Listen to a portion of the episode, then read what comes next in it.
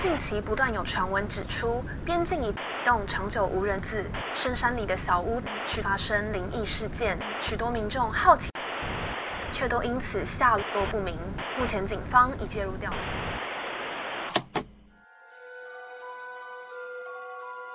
欢迎来到怪奇故事屋。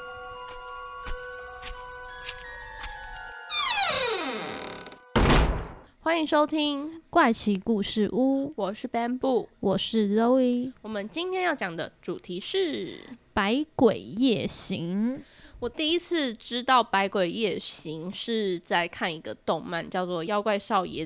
动漫里面就有讲到百鬼夜行这件事情，我就想说，百鬼夜行是什么？我怎么都不知道这个东西？那是我很久以前找到然后去查的，但其实我没有什么印象，它到底实际上在讲什么。但是我一直知道这个概念，那概念已经因为动漫啊、一些卡通，或者是甚至日本的电影的影响，它已经深根蒂固在我的那个脑海里。我相信每个人都是，就是你现在只要想到什么日本妖怪，对。或者是呃，很多妖怪会在晚上的时候出来游行，这个画面你就会马上有脑袋里面有那些形象出现，所以你其实不会特别想要把这个拿出来当主题，因为不会太主动的去想象到“百鬼夜行”这个词。嗯嗯。但我们今天做了功课之后，发现。其实这是一个蛮好的主题，自己讲。对啊，我自己边看边嗯，很有趣哎。我也是越看越觉得，嗯，我们真的是很可惜，之前都没有做过这个主题，不应该被拖到这么后面才出现。我也觉得。那今天呢，就先跟大家介绍一下百鬼夜行是什么，然后它的由来，然后后面呢会跟大家简单的介绍一下日本几个比较有名的百鬼夜行里面的妖怪的一些形象。我应该会分享个四个，嗯，四五个。跟大家了解分享一下，嗯，好，在介绍百鬼夜行之前，先给大家一些观念，就是呢，日本他们所谓的鬼和中国的有一点不同，像我们中华文化好了，比较偏向的鬼都是那种是真的是鬼魂幽灵的那一种鬼，但是日本对于他们来说。比较偏向是妖怪，嗯。嗯，虽然日本的妖怪其实是非常的有名跟盛行，就像我们刚刚讲的，其实有非常非常多不同种类的妖怪。那百鬼夜行它起源于平安时代，那由于当时的社会状况非常的混乱，所以当你的社会情况混乱的时候，人心也会开始比较。浮动啊，比较不安，所以也引发了非常多的乱局啊，然后人世间纷纷扰扰的状况。他们呢就开始把这些纷纷扰扰的状况归咎于这个妖怪上面，就是因为这样子的时空背景，再加上一些中华文化的影响，所以就开始有了这个妖怪文化盛行。当时的人呢，他们就相信说，人间之外呢，还有另外一个空间，他们界限并没有很明显。这个就是人界跟妖怪界的差别。那他们通常这些妖怪，他们都是在晚上的时候，尤其是夏日的晚上，他们就是会出来，像是庙会一样，成群结队的在路上这样走，他们就称之为百鬼夜行。那这个百鬼夜行也有一说，就是说。通常一般的人是看不到这些妖怪在晚上这样街上游走的百鬼夜行，但如果你看到的话，就有可能会你也是妖怪，不是就有可能会带来不好的一些运气，就你可能会死掉之类的。嗯嗯，那我们刚刚讲到它是开始于平安时代嘛。在后来的江户时代呢，慢慢的有许多关于妖怪的画作出来了，就是妖怪开始慢慢的被塑造出妖怪的各个形象。最最最最有名的就是由一个狩野派的画师叫做鸟山实验，他有一个作品叫做《百鬼夜行》，他就分门别类的为这些鬼怪啊，然后。加了非常详细的介绍，然后还有把他们的形象给画出来。那这些形象呢，也慢慢的流传至今。所以其实我们现在看到许多关于日本妖怪的形象，都是跟这一个。画师鸟山实验所画的作品有关，就从这个作品开始，慢慢的去延伸出所有妖怪的形象。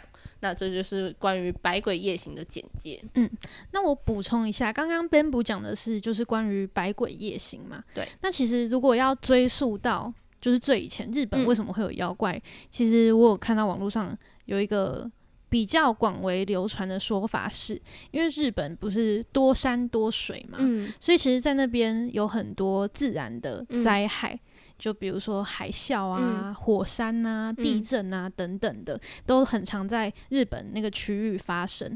那嗯回溯到最以前。他们的一个叫做神文时代，在我们的文化里面，应该是大概是旧石器时代到嗯新石器时代的那、那个时期。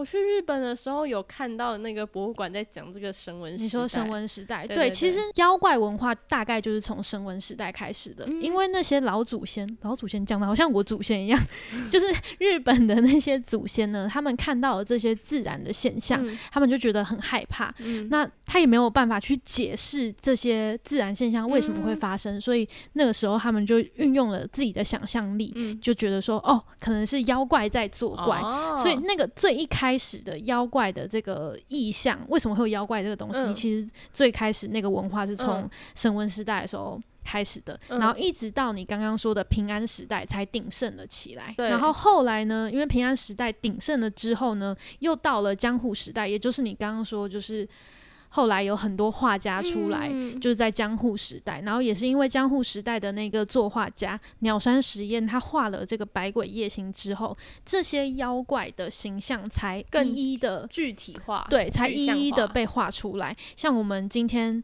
知道的一些，比如说飞头蛮，就是飞头女妖，你应该马上脑袋里面就有一个呃形象是女妖的脖子脖子很长，然然后连着一个头，对对对对对对，就是每个人只要想到飞头女妖，应该都会有这样的意象。其实这个飞头蛮的意象呢，就是当时鸟山实验画的。当然，他还有画了很多都是我们现在很熟知的一些妖怪妖怪的意象。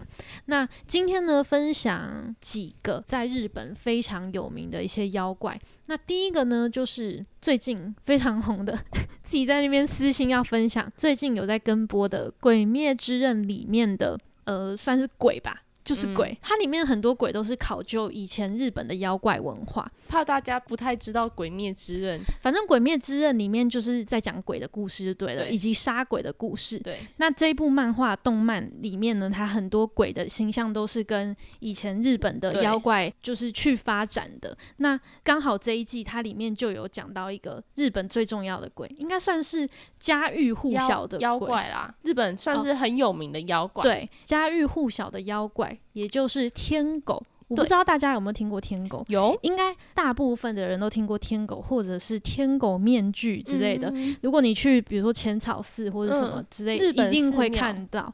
那什么是天狗呢？天狗长什么样子？天狗呢，它其实有一个红色的脸，然后它的鼻子呢长长的。你如果是拿 iPhone 的人的话，你打长鼻子会出现一个 emoji，它就是长那样子。哦对，有有有一个，对对对，我刚刚就是因为在做功课的时候，我就打长鼻子天狗，然后他就出现了那个 那个 emoji，我想说哇，没错，天狗就是长这个样子。我想说你怎么会知道这个冷知识？因为我刚刚打的。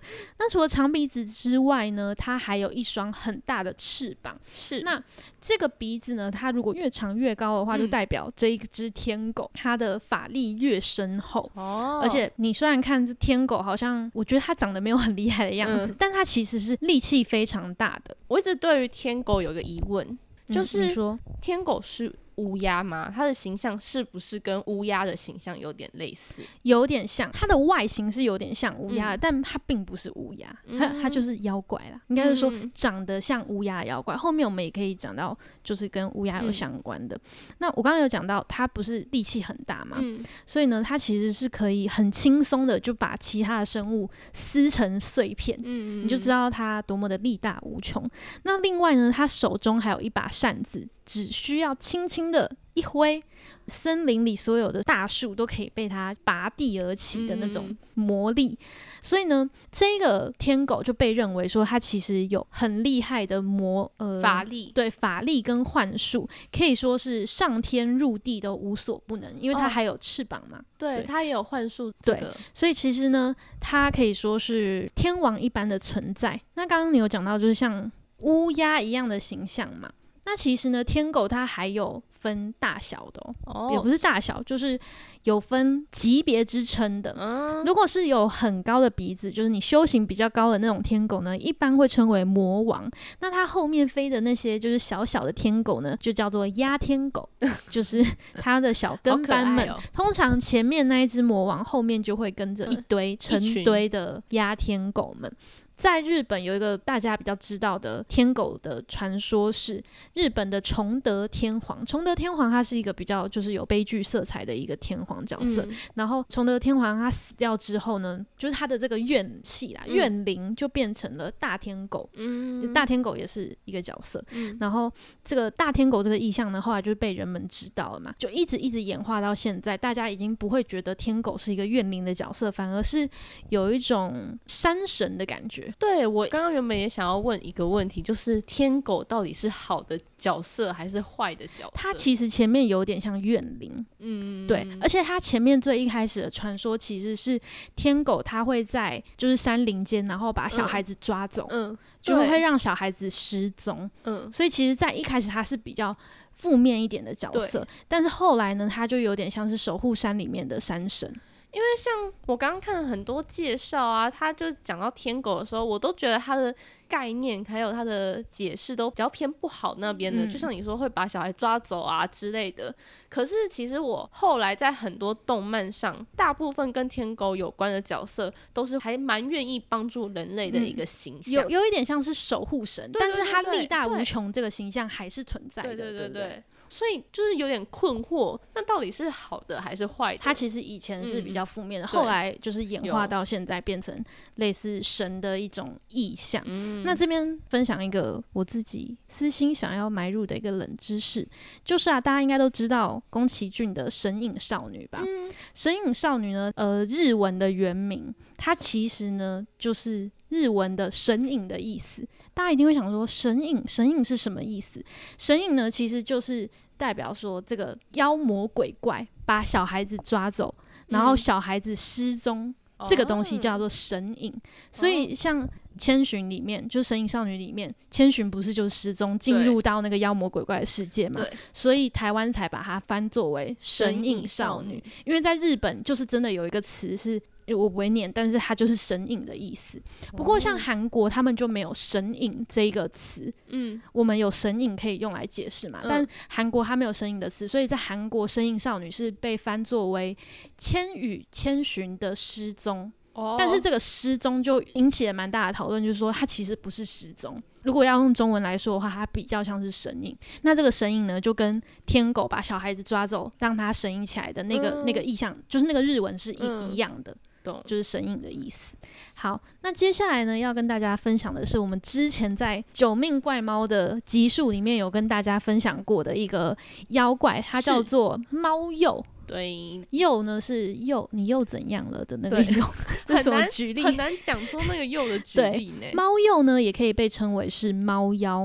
那这个嗯猫鼬呢，它的外形长得就是它有两只尾巴，也不能说是两只尾巴，它更像是一个尾巴分叉，嗯，分叉成两只。那这个尾巴它叉的越开呢，代表这一只猫鼬的法力越大。之前有大概跟大家介绍一下猫鼬是怎么样子的，那今天我们再来更 deep 的讲一些妖怪的形象。是那猫鼬呢，它会在晚上的时候出来，它会在角落假装成人的声音跟你说话。哇，它跟你说 “bamboo hello”，然后你只要回答它，它就会变成你的样子，它就会哦吃掉你，然后变成你的样子。比如说，我现在跟你打招呼，你回答我了。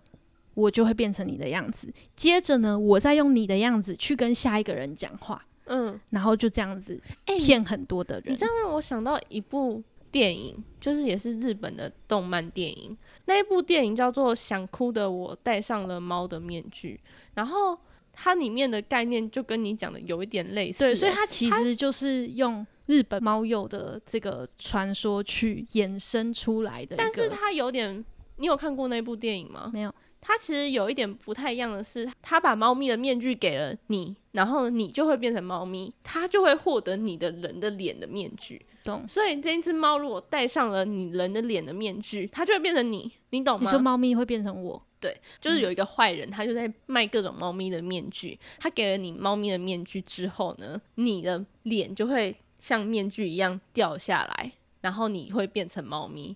应该是说你会先变成猫咪的样子，然后会掉出一个人的脸的面具。当猫咪戴上了人的脸的面具的时候，那猫咪就会变成你的样子。懂。所以其实它跟猫鼬是很像的。对，我就觉得就是假扮成人。对对对。那除了猫鼬刚刚讲到这个妖怪，就是假扮成人的传说之外呢，有一个我觉得还也蛮有趣的，就是关于尸变，尸体的尸尸变。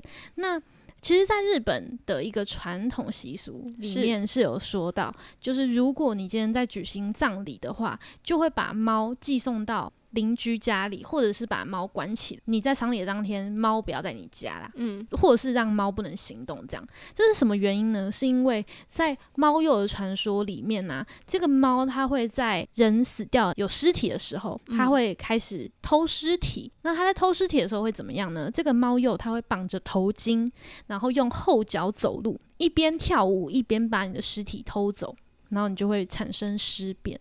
大家可以去搜寻一下猫鼬，其实你只要一 Google 猫鼬。大多数跳出来的那个照片都是他绑着头巾，然后用后脚走路的那个照片，其实就是他尸变的传说的一个意象。还会这样子，然后像小偷一样。对对对对对对，然后有点像是在边跳舞边走路的那个意象，也是一个画家画的，大家可以再去查一下，我觉得还蛮有趣的。而且日本他们也有流传说，就是如果你走在路上，然后看到有一只猫这样跳过去，代表说你可能会倒霉。嗯，接下来呢，第三个要分享的妖怪呢是河童。河童应该也不只是日本有名，在中国、在台湾也是非常有名的一个妖怪的意象。对，但是我觉得，呃，Bamboo 你自己会觉得河童是坏的吗？我觉得我们已经受动漫影响太深了，所以不会觉得，因为我们那个年代有一个很有名的电影叫做《河童之下》，你有印象吗？有有有。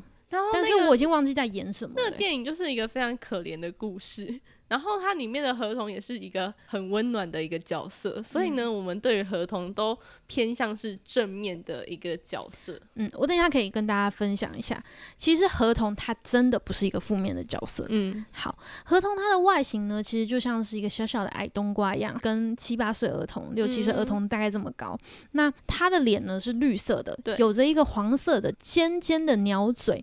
那它的指尖上呢有蹼，就是。像青蛙一样，对，像青蛙一样有蹼。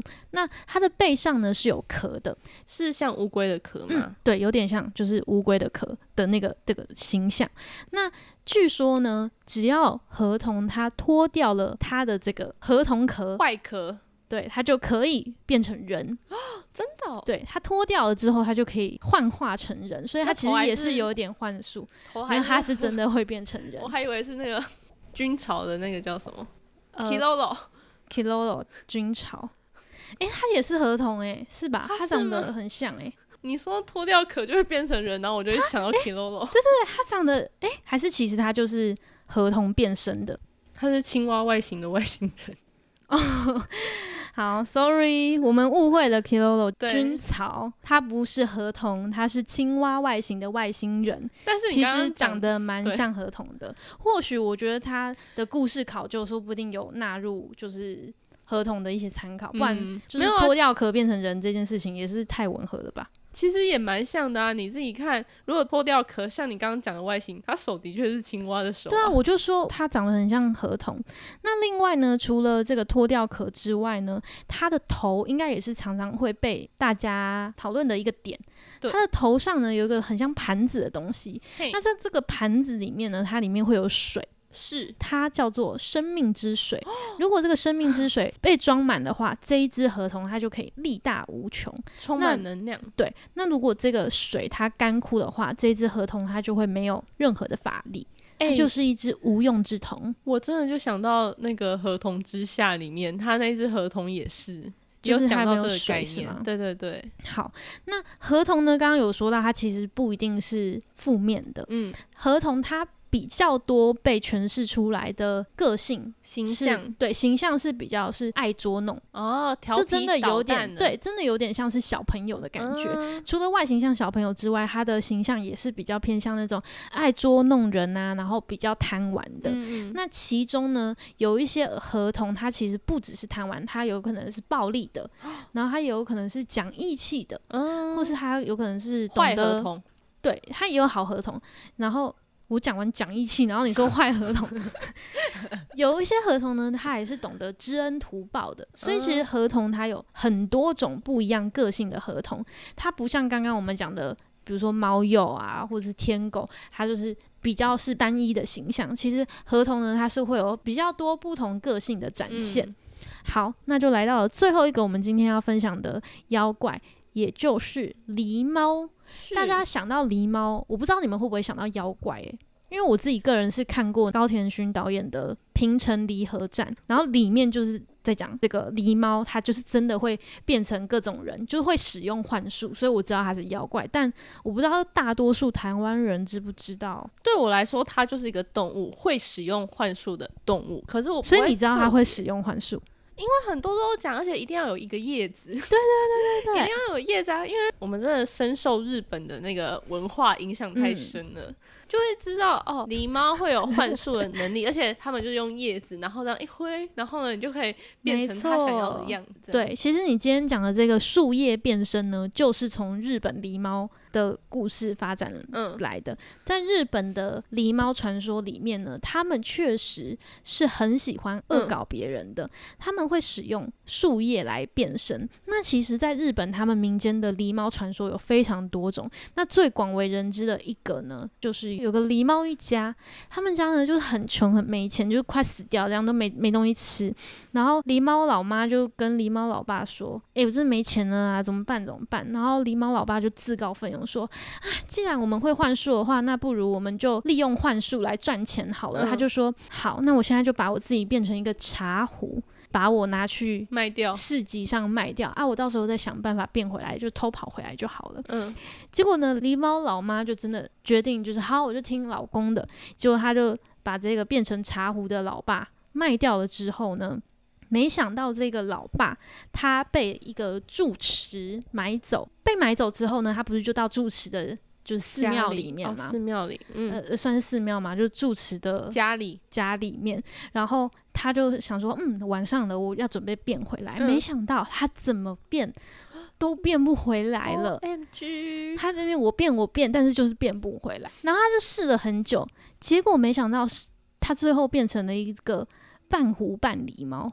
他的头是狸猫，但他嗯身体是一个狐的形状。嗯，结果这个住持呢就走进房间说：“呃，你在干嘛？”就 发现呃，原来你是一只狸猫，因为他也嗯知道狸猫会就是会幻术嘛，所以他知道就是是狸猫在恶作剧。嗯他就对他施施行了住持的教导，对，嗯就对念了他一番，然后就想办法要把它变回原形。嗯没想到连这个住持呢都没有办法把它变回原形。那怎么？后来这个狸猫老爸呢就决定，好吧，既然我都没有办法那我就在这边就是给人供奉吧。所以后来这个住持呢就把这个茶壶就拿出来给人供奉，然后它就是可以装热水，而且因为它不是狸猫。变的嘛，所以它其实是有法力的。然后它的热水就是源源不绝，所以呢，这些来的信众呢都以为这个呃茶壶它是很有魔力的茶壶，很有法力的茶壶，所以大家嗯都会就是来信奉这一个茶壶。这个茶壶呢，也就是我们现在在讲的文福茶锅，大家可以去查一下。你现在只要查文福，文是文字的文，然后福气的福，茶是茶壶的茶，锅子的锅。你查文福茶锅，就会查到一只狸猫锅子、狸猫茶壶哦。但那可能会查到一个故事书。对它里面那一只，我觉得也蛮可爱的。说不定你们也有听过文福茶锅的故事。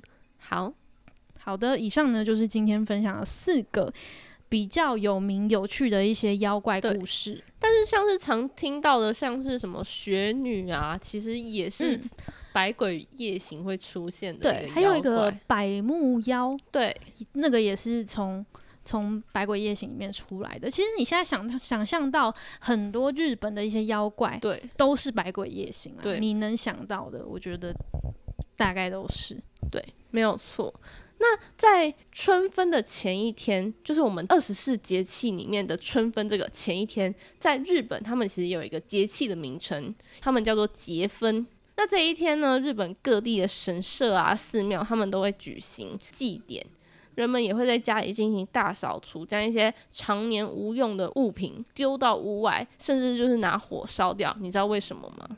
嗯，去除。污秽之气也算是他们有一个观念，就是认为像这种常年没有使用的物品，他们久了呢就会自己化成精哦。就像我们其实中国也有这个概念，什么椅子精那那类，其实跟那个猫鼬有点像。其实猫鼬它就是那个啊，活越久的猫，它就可能变成猫鼬。就是不管是物品啊，或者生物，你知道活到一定的岁数，就会慢慢的开始成精。